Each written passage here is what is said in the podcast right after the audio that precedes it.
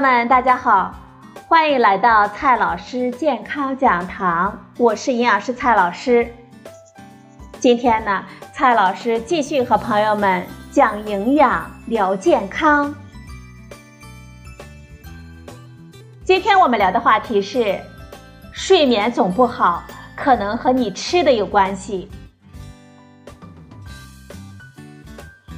随着我们生活节奏的加快，失眠这种亚健康状态越来越成为我们的困扰。有睡眠问题的人群呢，可不能忽略饮食的重要性。早在《黄帝内经》中就有“胃不和则卧不安”的说法，这就告诉我们，饮食不合理也可以影响我们的睡眠质量。我们要通过调理饮食来改善睡眠的质量。今天呢，我们就聊这个话题。首先，先来看一下饮食当中影响睡眠的不良因素有哪一些。第一个不良因素，咖啡因的大量摄入。咖啡因能够使中枢神经兴奋，常被视为一种提神药。是属于一种黄嘌呤的化学物。咖啡因可以透过胃和小肠进入血液当中，大约服用十五分钟便会产生效用。我们平常喝的咖啡、茶饮料当中都含有咖啡因。适度而且是有规律性的饮用，有助于我们提神保健。但是呢，不建议毫无规律的、不加限制的饮用，尤其是不建议睡前饮用。除了咖啡和茶饮、可乐一类的饮料，用于减肥或者是提高机体机能等的保健药物当中，也含有大量的常被我们忽略的隐形的咖啡因，这是我们应当注意慎重食用的。第二个不良因素。睡前进餐难消化的饮食，正常来讲，夜晚的时候呢，我们的消化系统活动要比白天要低，而食用了刺激性的食物、过饱的晚餐，或者是高蛋白、高脂肪的食物、油炸、黏腻、不易咀嚼的食物呢，就会增加我们人体胃肠的工作量，继而活跃了我们全身的内分泌系统。刺激肾上腺激素分泌会让我们大脑容易兴奋，影响睡眠。第三个不良因素，醉酒的方式帮助睡眠。睡前少量的饮酒呢，会让我们更容易入睡，但是会扰乱睡眠，还会头痛盗汗。有研究表明，酒精通常会扰乱快速眼动睡眠时间。导致深睡眠时间减少，酒后呢，我们只会维持在不断发梦的浅睡眠阶段，第二天醒来呢，依然是精神不足，所以，我们非常不建议采用醉酒的方式来帮助我们入睡，更加扰乱睡眠的同时，也会对身体产生其他的不良影响。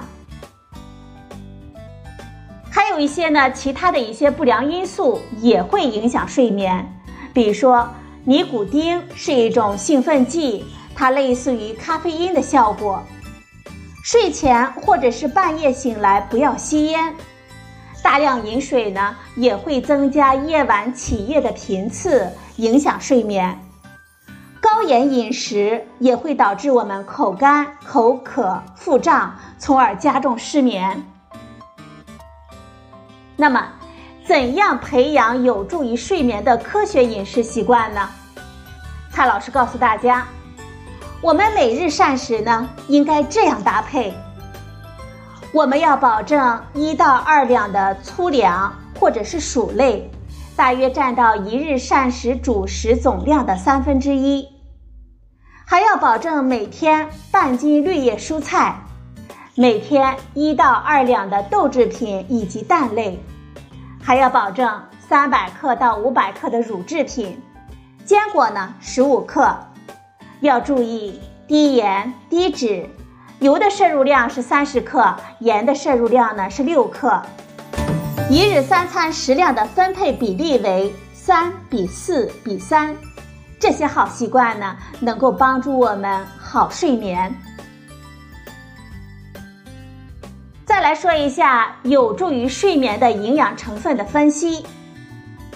第一个营养成分是色氨酸，富含色氨酸的食物具有镇静和诱发睡眠的作用。这些食物呢，包括牛奶、坚果、香蕉、蜂蜜和鸡蛋等等。我们建议睡前可以适当的食用。第二种营养成分呢是 B 族维生素。B 族维生素能够调节新陈代谢，增强神经系统的功能，具有促进睡眠的作用。B 族维生素的食物来源多为粗粮、各种蔬菜、水果等等。第三种营养成分钙，钙有利于帮助我们大脑利用色氨酸来制造褪黑色素，提高我们的睡眠质量。钙镁为天然的放松剂和镇定剂。钙的食物来源呢，多为坚果、乳制品等等。我们国家传统的中医食疗当中，调理失眠常用的两味药食同源的食材就是酸枣仁和龙眼肉。接下来呢，我们来了解一下。先来看一下酸枣仁。酸枣仁具有宁心安神、补中养肝、敛汗等作用，对虚烦不眠、经悸正中、体虚自汗等病症有较好的治疗效果。酸枣仁当中含有酸枣仁皂苷、白化脂酸、桦木素等等，我们可以将酸枣仁做成酸枣仁粥，炒熟之后代茶饮等等都可以。接下来呢，我们说一下龙眼肉，也就是桂圆。龙眼肉具有益气补血、宁心安神、增强记忆力的功效。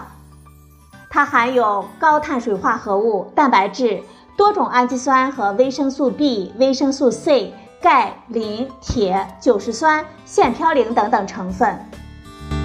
龙眼肉呢，我们可以作为食疗品。每天的食用量以干品六克为最好，而且呢，我们还可以做成龙眼莲子粥，这对于睡眠是很有帮助的。